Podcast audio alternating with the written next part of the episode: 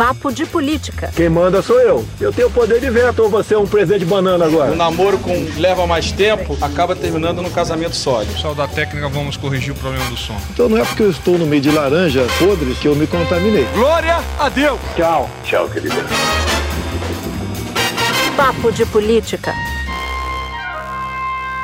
Papo de Política com a retrospectiva de 2019. Ufa, que ano! Começa agora. Eu sou Natuza Neri e aqui comigo no estúdio de São Paulo, Maju Coutinho. Presente. Júlia Duailib. Oi. André Sadita no Rio de Janeiro. Oiê. E em Brasília, Camila Bonfim. Oi meninas, estamos juntas. Bom, nesse episódio retrô, a gente te conta os assuntos que abalaram a política brasileira nesse ano. A gente fala sobre o estilo do governo, o fortalecimento do Congresso, os resultados da economia brasileira em 2019 e também fala da crise no PSL que levou o presidente da República a abandonar o próprio partido, as queimadas da Amazônia e as principais decisões do Supremo Tribunal Federal. E você não pode perder. Cada uma de nós ainda escolheu a frase mais polêmica do ano, na política, é claro, e as trilhas que marcaram 2019 e tudo que a gente bateu papo aqui. Fica com a gente, esse episódio tá para lá de especial. Bom, no dia 1 de janeiro de 2019, o presidente Jair Bolsonaro toma posse como 38º presidente do Brasil. E com ele veio um estilo diferente de governo. Ele passou a não aceitar indicações políticas para o primeiro escalão, espezinhou políticos e a própria política, atacou para se defender e atacou por atacar. Bolsonaro instituiu a polêmica como prática de governo e reforçou os laços com seu eleitorado mais fiel. Criou ainda uma nova maneira de se comunicar, apostando todas as fichas nas redes sociais. Até mesmo os comunicados oficiais do governo foram por meio de postagens, muitas vezes barulhentas, na internet. É, Natuza, eu acho que quem melhor definiu essa essa prática de governo que eles instituíram como polêmica foi o Rodrigo Maia, quando ele disse que o governo é uma usina de crise. Ele estava respondendo na, na ocasião a uma crítica do ministro Paulo Guedes, ali durante a discussão da reforma da, da Previdência, mas eu acho que define bem o, o que o governo fez ao longo deste ano em relação a essas polêmicas. A vida inteira, o ministro da Economia sempre foi o bombeiro das crises. Agora o bombeiro vai ser a Câmara de Deputados. Nós queremos deixar claro aqui que essa usina de crises que se tornou nos últimos meses do governo, ela não vai chegar na Câmara. Como o próprio Rodrigo Maia falou nesses últimos dias, ele acha que a situação política melhorou, mas está muito longe do ideal, do que poderia ser. E tem mais, não vai ser, não vai acontecer, porque o governo não tem esse interesse em ajeitar de uma vez por todas essa relação. Ele vive desse tensionamento, até porque ele, quando vai fazer algum tipo de discurso, de se colocar como a nova política, também outro termo que a gente ouviu desde janeiro, desde o começo do governo, e a gente sabe que essa é a essência do discurso das redes sociais do governo, quando ele se contrapõe ao legislativo, o governo precisa desse discurso, ainda mais na, em ano eleitoral. Mas eu queria lembrar, eu queria trazer aqui para vocês, meninas, eu, se eu fosse definir a principal polêmica do legislativo com o executivo neste ano, envolveu um ministro que começou o ano como super-ministro, eu estou falando do ministro Moro. Por quê? Eu não sei se vocês se lembram, mas ali em março, no primeiro semestre, teve uma confusão do, do Rodrigo Maia com o Sérgio Moro, o Sérgio Moro pressionando o Rodrigo Maia exatamente para votar o pacote anticrime, ou seja, só reforçando isso que eu disse, do discurso do combate à corrupção, o Rodrigo Maia se irritou, chamou o Sérgio Moro de funcionário de Bolsonaro e disse que a prioridade era a reforma da Previdência. E no segundo semestre, o que eu ressalto dessa relação entre tapas e beijos do Congresso com o governo, o outro ministro que começou o ano como super-ministro, Paulo Guedes. Paulo Guedes disse que o Congresso ia desidratar a reforma da Previdência, podia desidratar, o, abortar, na verdade, foi o termo que ele usou. O Rodrigo Maia também se irritou, e, e aí que ele usou essa expressão que eu comecei a minha avaliação aqui, minha análise, que o governo era uma usina de crise. E aí a, a situação desandou com a equipe econômica. Eu não vi em momento algum, não sei vocês, meninas, vou passar a bola para vocês, o presidente Bolsonaro atuando nessas crises, seja com o Moro, do Congresso com o Moro, seja do Congresso com o, o Paulo Guedes, ele atuando para, para arbitrar. Eu não, eu não vi nenhum tipo de, manifestação do presidente nesse sentido. Só para reforçar o que eu disse, não há essa disposição do governo em atuar como bombeiro. Pelo contrário, eu acho que cada vez mais a gente vai ver essa relação de colocar a linha na fogueira. Olha, essa, esse novo estilo de governo, eu dividiria ele, eu olharia ele sob duas óticas, tá? Primeiro na relação com o Congresso, é, isso que a Sadia acabou de falar, como que o governo, ao fazer uma nova forma de política, ao resolver é, não negociar cargo, que de fato foi o que aconteceu, aquela história de porteira fechada que a gente via em todos os outros governos. Lembra? Começo de governo a gente uhum. cobria, ficava todo mundo ali, o que, que ia levar? Ia levar fechado o ministério. Isso de fato não ocorreu.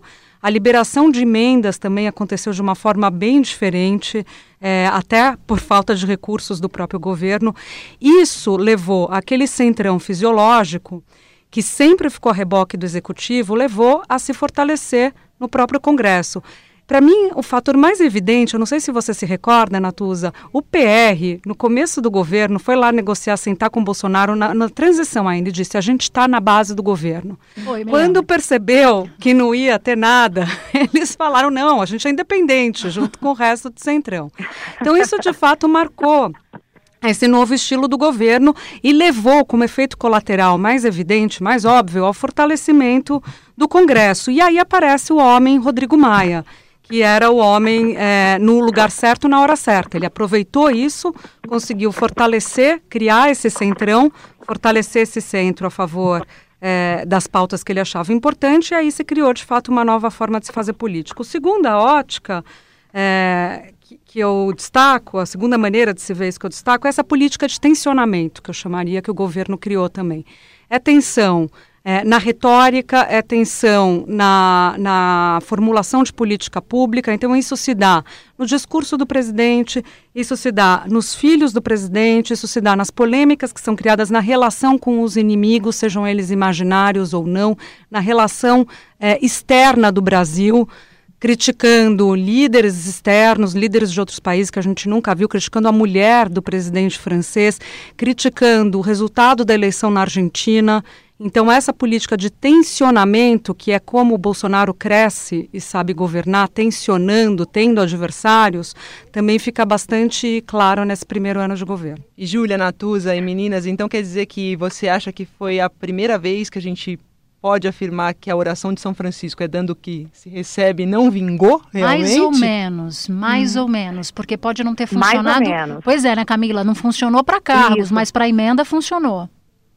Exatamente. E, gente, para mim é o seguinte: diante desse arcabouço de informações que vocês deram aí, para mim, o que ficou muito claro aqui em Brasília é que aquela máscara de que na política não tem espaço vazio foi validada e revalidada nesse ano com essa questão do Congresso, do Legislativo empoderado e do novo estilo de governo. Por quê? Faltou base, faltou governo, e isso se fala abertamente aqui em Brasília, entram outros protagonistas, como vocês já citaram aí, e não falta gente no Congresso querendo se alçar a esse posto e estão projetando o ano que vem.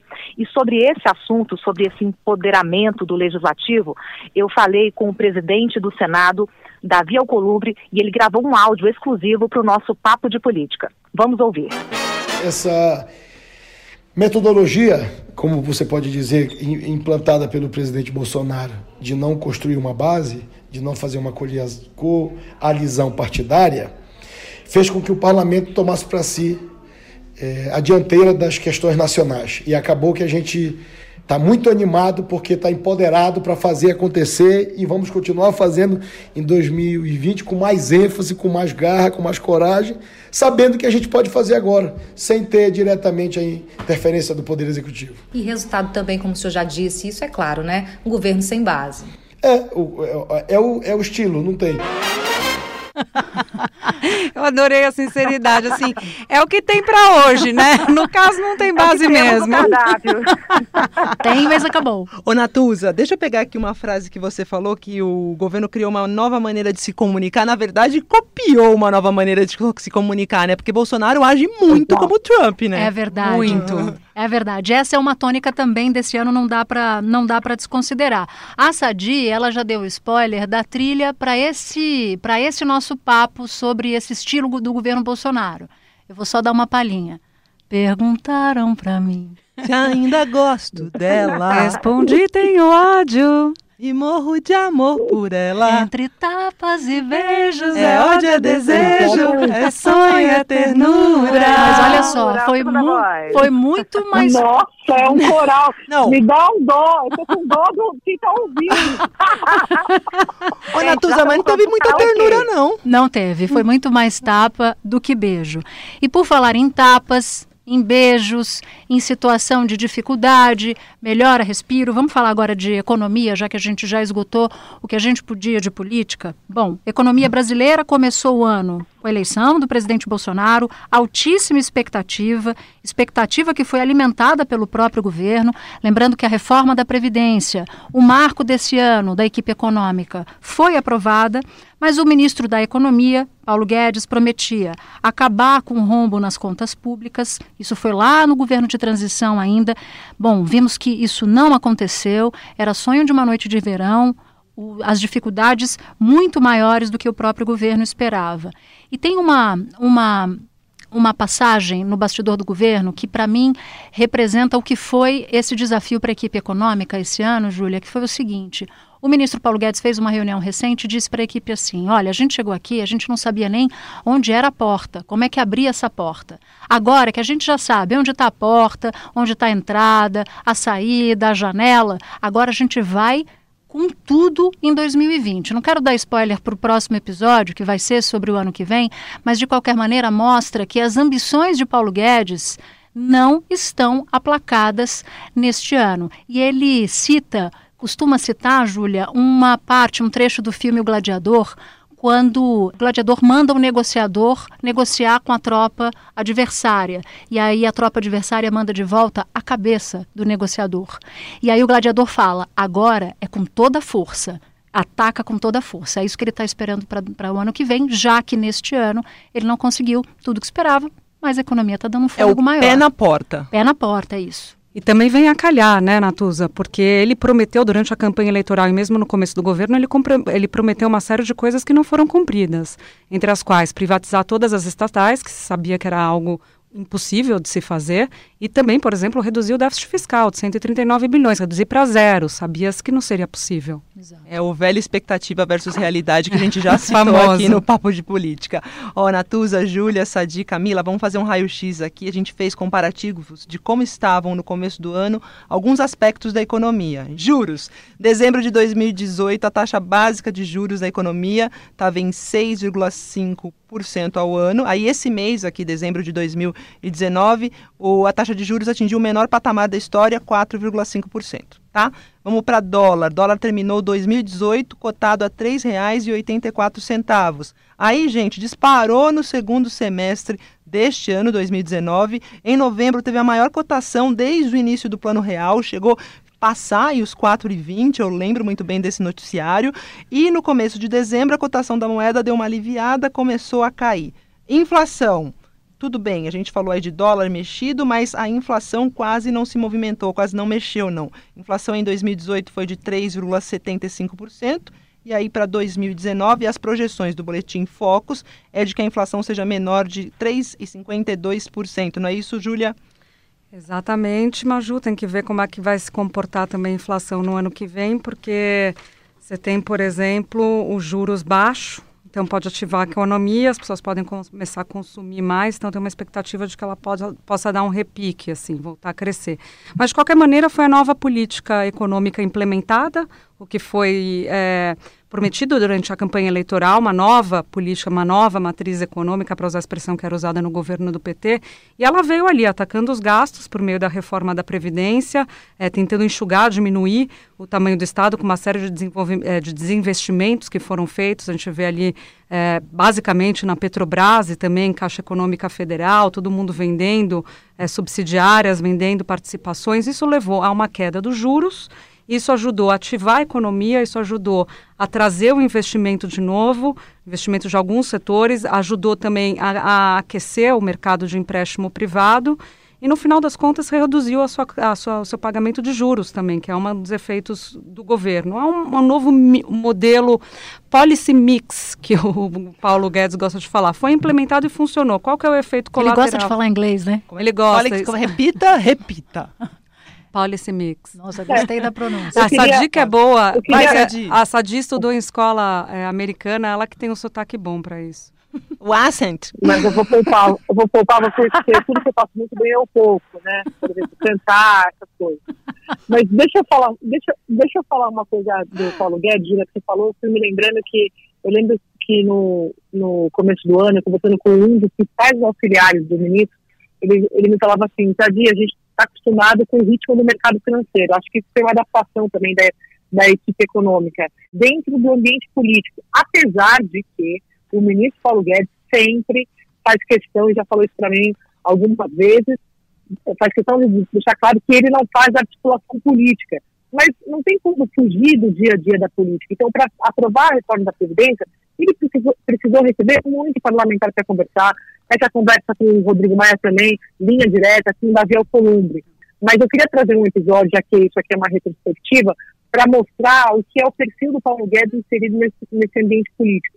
Auge da, reforma, da discussão da reforma da Previdência, o governo Bolsonaro, o presidente Bolsonaro, querendo ver se tinha ambiente para dar uma, fazer uma emenda que favorecesse os policiais, o líder do governo na Câmara telefonou para Paulo Guedes, foi ao encontro do ministro, o ministro disse que não ia fazer, não ia conversar com o relator Samuel Moreira, que era o relator na comissão especial, e aí o presidente conversou com o ministro Paulo Guedes para saber se ele, presidente, poderia telefonar então para o relator. E o Paulo Guedes respondeu: o senhor é o presidente da República, o senhor pode fazer o que o senhor quiser. O que para ele era importante era aprovar. Ele não queria, não estava interessado em beneficiar cate- categoria A, B ou C. E ele costuma contar esse episódio que eu disse aqui para dizer que é, é, a agenda econômica é uma coisa, né, é, é, articulação política à parte. Eu acho engraçado isso porque teve um café de fim de ano com o presidente do Senado aqui em Brasília, em que o próprio presidente do Senado chama Paulo Guedes de articulador político. Porque, gente, uma agenda da Câmara, falando, não precisa nem falar do Senado, mas para começar com a Câmara, uma agenda de Rodrigo Maia, que todo mundo sabe que tem essa setorização econômica, esse foco econômico, não tem como não passar por Paulo Guedes e, principalmente, manter um diálogo com um personagem do governo que os parlamentares acham que é possível dialogar, já que o grande problema do governo, como a gente falou aqui há pouco, é esse novo jeitão que o Davi Alcolumbre chamou de nova formatação, novo diálogo, que na verdade é um não diálogo, né? É a demonização do discurso político, só para complementar o que a Sadi falou agora.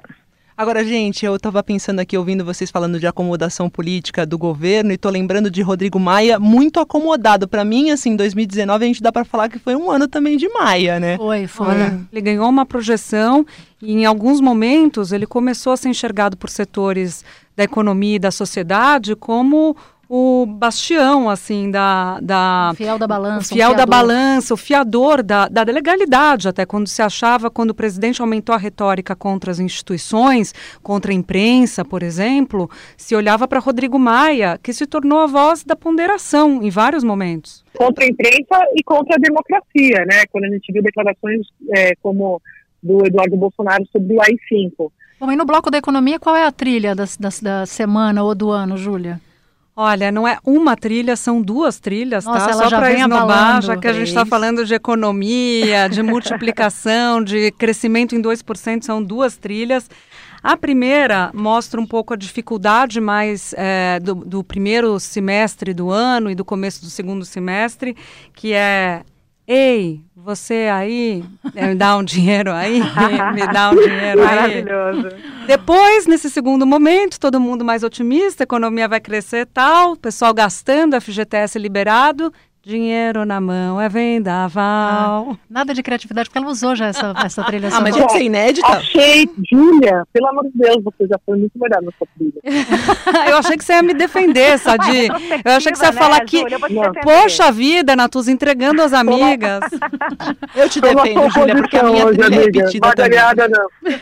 Olha só, preciso passar ainda, precisamos passar ainda por crise no PSL, novo partido que ainda não foi criado, promessa para o ano que vem, mas o presidente, como definiu certa vez o senador Major Olímpio, morava sozinho e resolveu fugir de casa. Ele vai pedir para sair da casa dele. Ele é o ícone maior do partido. É o que eu tava brincando com vocês. É a mesma coisa que o cara morar sozinho e fugir de casa. Saiu do PSL, algo inédito, o presidente da República saiu do próprio partido, PSL que foi uma avalanche nessas eleições, muito pela força do presidente Jair Bolsonaro. Isso dividiu as fileiras do PSL, para um lado ficou Joyce Hasselman, para o outro Eduardo Bolsonaro, todo mundo se dividiu e agora está uma briga danada para saber para onde vão os bolsonaristas do PSL e qual é o tamanho. Mas eu queria dizer uma coisa, a despeito de todas as brigas, só para a gente passar rapidamente por isso, o presidente Luciano Bivar, presidente do partido, ele fez uma, uma, uma, aposta, como se fosse uma aposta no mercado financeiro, mas que rendeu demais. Então, em termos de dinheiro do fundo eleitoral, dinheiro de fundo partidário, para ele foi um baita negócio, mesmo esse desenlace traumático com o presidente Bolsonaro. Gente, e nesse assunto não tem como ter outra trilha. Eu vou defender a Júlia, viu, Juliana? Tamo junta. A minha trilha eu vou repetir porque é retrospectiva, gente. Nesse caso do PSL, Marília Mendonça todo mundo vai sofrer. É ou não é, né? Eu queria só ainda que bem que eu, ó, ainda bem que eu tenho amigas nesse podcast, é viu? Você fala tamo junta no começo do, do papo, amiga, tamo junta mesmo. É mesmo. E tamo junta mesmo porque eu repito aqui, não era amor, era cilada. Era essa trilha também define isso, gente. Molejão na área. Olha só. Amiga para eles é você pagou com traição a quem sempre te deu a mão. Ô, Beth você, você pode repetir, né, Sadi? Tô de olho em você, enfiar. e tudo só para amarrar o que você disse, a gente citou o TSL, não tem como deixar de fora o Aliança, que é o partido que o presidente quer criar, que já tem até número, 38 números do revólver. Bom, já que a gente falou de PSL, citei Eduardo Bolsonaro, não dá para a gente falar de outro fato marcante, novidade também, que foi a série Todos os Filhos do Presidente.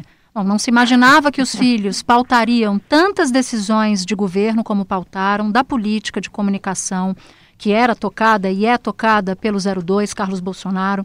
A indicação jamais sacramentada de Eduardo Bolsonaro, o 03, para a Embaixada do Brasil nos Estados Unidos. E o ano ainda terminou com o filho, o 01, senador Flávio Bolsonaro, investigado por lavagem de dinheiro no caso Queiroz. Então, os filhos do presidente assumiram uma relevância jamais vista na história do Brasil. É curioso, né? Porque o presidente foi eleito com uma retórica de que era antipolítico, né? Antissistema. Apesar de ser um político tradicional, nova com 28, política, né? nova política, 28 anos de política. E um político tradicional também no sentido de os seus filhos fazerem a política, dele levar os filhos para a política. Então, quando ele se elege, é óbvio que esses três filhos que acompanharam ele em toda a trajetória passam a fazer parte do governo também e passam a colaborar na produção dos ruídos contra o governo, causando dificuldades reais, concretas, tanto na relação com o legislativo quanto com o judiciário. Eu acho interessante, gente, que se a gente fizer a retrospectiva, já que é o nosso tema mesmo, e olhar lá no dia da posse, a gente estava lá, eu estava lá também, os filhos do presidente, eles chamaram a atenção desde aquele dia. O Carlos Bolsonaro estava sentado lá naquele desfile em carro aberto, junto com o presidente Jair Bolsonaro. Eu lembro que até teve uma polêmicazinha aqui em Brasília, na época perguntaram para o outro filho, o Eduardo Bolsonaro, vem cá, mas você não ficou com ciúme, não? E ele falou uma coisa que foi a frase do ano também, e jogou para traduzir o ano. Ele falou assim: ele é o pitbull da família. Foi por isso que ele estava lá. E de fato isso se traduziu em milhares de manchetes no noticiário de 2019. As pessoas consideram que ele tem as frases que mais desgastam e, principalmente, exigem explicações, porque são frases que ou flertam com a ditadura, mexendo com o sistema democrático e exigindo essas respostas, ou são frases que são completamente fora do tom e que também fazem o presidente de alguma forma ter que voltar atrás, né, gente? Porque a gente já viu várias notas do presidente rechaçando declarações dos filhos, mas o método do tensionamento continuou ao longo de 2019. E com os três poderes, né, Camila e meninas? Porque Isso. eu, tenho uma fonte em Brasília que diz que não tem super-ministro, tem super-família no governo. Porque o que ele quer dizer com isso, quando ele faz essa avaliação, essa fonte, é de que todo mundo tinha uma expectativa no começo do governo de que os ministros militares, os generais, eles teriam um papel decisivo na hora de enquadrar, por exemplo, o, algum tipo de alguma, alguma declaração é, polêmica do Carlos Bolsonaro ou outra polêmica do Eduardo Bolsonaro. Isso nunca aconteceu. O presidente nunca enquadrou um dos filhos, pelo menos não que a gente saiba de forma contundente para evitar uma crise com outro poder. E aí eu citei os outros poderes, porque não é só o legislativo. Você pegar o Carlos Bolsonaro, a gente vai falar um pouco mais para frente aqui do Supremo, mas para passar rapidamente o, o, vídeo das hienas. Agora, é, eu queria dizer para vocês que, além das polêmicas, tem uma certa blindagem. É, é, como se o presidente, quando ele vai falar dos filhos, ele fala, ele fala como pai, ele não fala como presidente da República. A Sadi citou o episódio das hienas. Vamos relembrar esse episódio, porque eu queria passar a partir dele para o Supremo Tribunal Federal. O presidente, nesse ano, chegou a se comparar com hienas acossadas por leões, referindo-se à mais alta corte do país. Esse foi um marco do ano também, não dá para deixar de citar. Supremo Tribunal Federal, também no palco de muitas polêmicas no Brasil, para citar um deles, o inquérito das fake news, um inquérito feito a pedido por determinação do presidente da Corte, Dias Toffoli, para investigar ameaças a ministro do Supremo. Passa o ano com muitos tapas, mas vai chegando perto desse fim de ano. A Sadi já falou isso aqui também, a Júlia também, sobre essa aproximação de Dias Toffoli com o presidente Bolsonaro. Isso também marcou. Se no começo essa relação era uma relação de mais tapas no início do ano, ela vai terminando com mais beijos entre o presidente do Executivo e o presidente do Judiciário. Você meio que falou tudo que eu queria falar. É, eu, vou, eu vou só já abrir com uma música. Andréia, se você já tiver me ouvido cantar essa então, música, você aqui, disfarça, tá? Que é Joga Pedra na Genil. O Supremo, de certa maneira, virou alvo de setores da sociedade. Setores da sociedade que apoiaram a eleição de Bolsonaro, que é, bancam um discurso, compram um discurso, defendem o discurso do combate à corrupção, setores chamados lavajatistas, esse setor viu o STF como um adversário, viu o STF como um entrave às pautas, às matérias de, eh, voltadas para esse combate à corrupção, voltadas para o aprimoramento da sociedade nesse tema. Por outro lado, outro segmento da sociedade falou: opa, o STF, o, a Lava Jato, o Ministério Público cometeram excessos, a gente precisa fazer, dar um freio de arrumação nisso. O que o Intercept mostrou, que é outro tema importante desse ano, os áudios que foram revelados pelo Intercept. As trocas de mensagens, né? Que mostravam trocas de mensagem dos procuradores entre o judiciário, aumentou essa percepção em alguns setores da sociedade que, alguns por interesse próprio, que não queriam mesmo que o combate à corrupção continuasse, outros por princípio, que achavam que o STF tinha que dar uma segurada ali, tinha que fazer um freio de arrumação em relação ao que estava sendo decidido na, na primeira instância e no Ministério Público Federal, também na primeira instância. Agora, eu acho interessante que aí o Supremo, nesse ano, vem, faz o que muitos investigadores e muita gente considerou um grande retrocesso, que é derrubar a prisão após a condenação em segunda instância. Tem muita reação a isso, a bola vai para a política e lá a gente sabe que o timing é bem diferente, pode até não acontecer ou mudar tudo. Camila, você citou aí o julgamento da prisão após condenação em segunda instância. Não dá para a gente esquecer aqui, falar da soltura do ex-presidente Lula, né, que ficou preso desde o ano passado, uhum. acabou saindo da prisão graças a esse julgamento e saiu com virulência, atacando inclusive o governo de Jair Bolsonaro. E com impacto político, né, importante, porque como a gente falava mais cedo, Bolsonaro cresce no, no quando há um antagonismo, quando há um antagonista. Então, ele fala para um segmento da população mais extremado, os 30% de um lado, quando sai o ex-presidente Lula e começa a se, é, se direcionar para os outros 30% do outro extremo, isso faz com que parte do centro antipetista migre para Bolsonaro, fortalecendo Bolsonaro e, e dando combustível para esse discurso dele, para essa posição dele de ataque. E o que me chamou a atenção, pegando um pouco esse gancho da Júlia, é o sumiço da esquerda, da oposição. E só para continuar nessa deixa dos antagonismos, eu não queria deixar de citar, para a gente amarrar esse tema justiça e judiciário, que o presidente, e instituições também, que o presidente entrou em rota de colisão esse ano com a Polícia Federal. Isso, inclusive, deu uma aparência de maior fragilidade ao ministro Sérgio Moro, porque se achava que nenhum tipo de interferência seria tolerada. Essa interferência não chegou a termo, porque o diretor-geral da Polícia Federal, Maurício Valeixo, indicou quem ele queria para a Superintendência do Rio de Janeiro, mas o presidente Bolsonaro também brigou com a Receita Federal, trocou inclusive o secretário da Receita. Duas instituições fortíssimas e sempre muito insensadas pelos chamados lavajatistas citados pela Júlia. E com isso, alguém tem alguma trilha para essa para esse momento do nosso papo? Ué, já citei a Pedra na Geni. Ah, é verdade, esse bilhete. e a Andréia se conteve e não me delatou, que já tinha sido já tinha citado aqui. antes. Achei um manche. A delação dela não foi uma baseada. Não foi, eu voltei a ser baseada da Júlia. Eu queria mudar de assunto de delação, porque se eu fizer uma delação premiada, Queria ver o que, que vai sobrar do papo Gente, de política aqui. ameaças. Oi, caiu a ligação. Dê tudo na vida, mas não dê intimidade. a Sadia falou que caiu a ligação, é mentira, né? Óbvio, conhece? Oi, delação, não sei do que está falando. Bom, gente, não dá para a gente falar desse ano sem passar pela agenda dos costumes do presidente Jair Bolsonaro. Eu sei que a Andréa vai falar sobre isso e também pelo meio ambiente. Então, vou puxar aqui pelo final. O governo começou o ano enfrentando uma tragédia terrível, a tragédia de Brumadinho, um saldo trágico de 257 mortos e 13 desaparecidos até hoje. Enfrentou ainda uma crise ambiental sem precedentes e viu um mar de óleo atingir o litoral brasileiro e demorar para reagir a esse avanço do óleo. E sobre a crise ambiental, essa crise atravessou, Maju, fronteiras, foi para é. fora do Brasil. É, vamos lembrar algumas coisas aqui, Natuza. Presidente Bolsonaro demitiu o presidente do INPE, Instituto Nacional de Pesquisas Espaciais, o Ricardo Galvão, lembremos, né, por divulgar dados sobre as queimadas. E aí Galvão foi selecionado no final do ano como um dos 10 cientistas mais importantes do mundo, segundo a revista britânica Nature. Aí teve outra polêmica. Bolsonaro chamou a ativista sueca Greta Thunberg, de 16 anos, lembra, gente? De pirralha, e disse que ela fala besteira sobre a defesa do meio ambiente. Dias depois, Greta foi agraciada, ganhou o prêmio de personalidade do ano da revista norte-americana Time.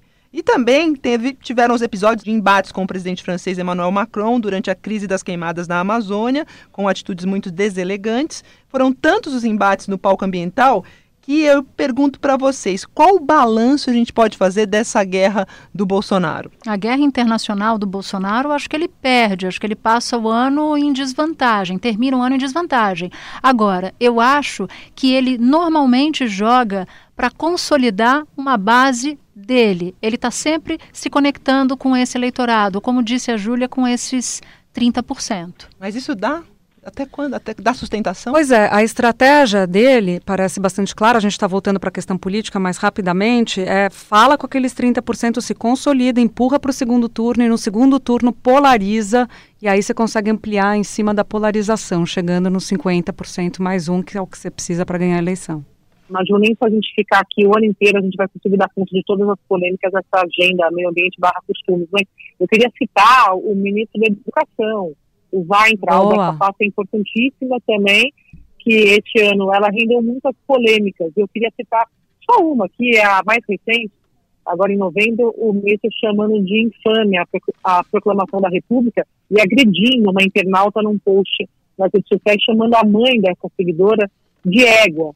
Até a gente já falou sobre esse episódio aqui no Papo, que o presidente Bolsonaro, Bolsonaro não gostou nada disso, e o ministro se queimou de uma certa forma, no Palácio do Planalto, não só por causa disso, mas porque, como eu disse, não tem, a gente não tem visto é, ações da, da, da pasta de educação e também na área de costumes que está a ministra Damares Alves, que no começo do ano ela apareceu como uma personagem para muita gente no Brasil é caricata, mas ela é, e eu já disse isso aqui várias vezes, uma super ministra do governo Bolsonaro, porque a agenda do presidente, que eu sempre falo aqui, a agenda do coração, como diz um general, é a agenda de costumes barra agenda ideológica. E a Damares, ela não precisa fazer nenhum esforço para seguir, porque ela pensa isso, é, ela, ela pensa isso antes do governo, não é igual alguns ministros, que como eu brinco aqui, que é, tem o, Bolso, o ministro Bolsonaro raiz e o Bolsonaro Nutella. Ela é raiz, ela pensa exatamente isso. Então ela é uma ministra forte e uma personagem importante desse ano.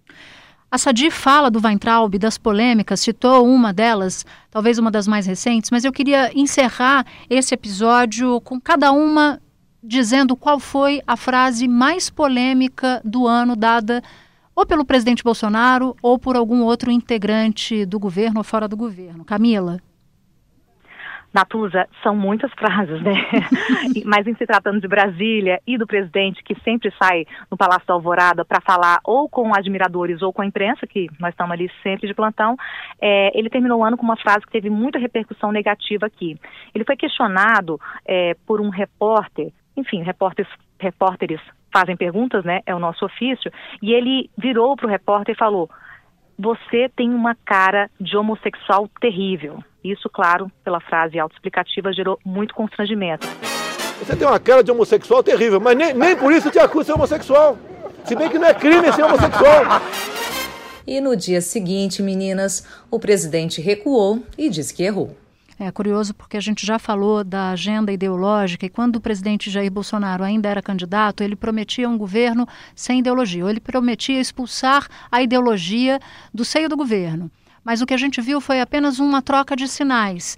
E essa intenção de ideologia no Ministério da Cultura, no Ministério da Educação, dentro do próprio Palácio do Planalto, também é modelo de governo. Ele usa isso para embalar todo o arsenal de polêmicas e com isso ele se conecta e se aproxima do eleitorado dele sem se importar com o dia de amanhã. Porque a Maju perguntou, mas e aí, 30% só resolve? Pode resolver uma candidatura para chegar no segundo turno, mas talvez o presidente Bolsonaro tenha que ampliar mais os horizontes para conseguir conquistar eleitorados que até aqui não são dele. Não é sem ideologia, sem determinada ideologia. Né? Exatamente. Né? Já aproveita, então, já fala a sua frase ou declaração que mais chamou a atenção, mais polêmica do ano, Maju. Ele falou muito, a gente falou muito aqui sobre a Amazônia, né? Então eu lembro daquela frase de Bolsonaro: o interesse da Amazônia não é no índio, nem na da árvore, é no minério. Júlia, sua frase polêmica do ano. Posso ficar com duas? Ah, eu, então eu quero duas, eu tinha uma aqui. É que a Deia falou da Damares, aí eu lembrei da frase do rosa e do azul, que meninas vestem rosa e meninos vestem azul. Como eu e a Maju estamos tá de, de azul, azul. E eu também. Hoje eu queria Mas dizer não. que meninas vestem o que quiser, graças a Deus, né? E outra frase que me marcou muito é, foi a dos governadores. Esses governadores de Paraíba, o pior é o do Maranhão, que evidencia a dificuldade dele política com o Nordeste, onde está onde estão os, é, a maior parte dos governadores de oposição a ele, e também, é claro, um preconceito antigo, atávico, regional, que fica evidente nessa declaração dele. Bom, a minha declaração polêmica vai para a cronologia. O que é Golden Shower? Carnaval desse ano. Nunca vi. Foi uma das primeiras. Ali, o presidente Bolsonaro já dava o seu cartão de visita. Depois a gente foi vendo e aqui recapitulamos algumas das declarações mais polêmicas dadas nesse ano. Bom, da Júlia eu já passo para a Sadi. Sadi, qual é a sua declaração polêmica do ano? Eu vou pegar a carona na Júlia, porque agora eu estou baseada dela de novo. Uma eu já falei que é o Weintraub, quando ele chama a mãe de uma seguidora de égua sarmenta e desdentada. A gente teve esse momento na, nas redes sociais esse ano.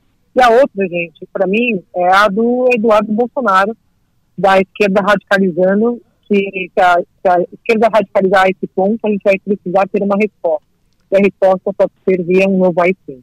Importantíssima. Essa frase definiu muito da relação do governo com as instituições e o temor que setores da sociedade têm de qual limite que o governo tem de respeito à democracia.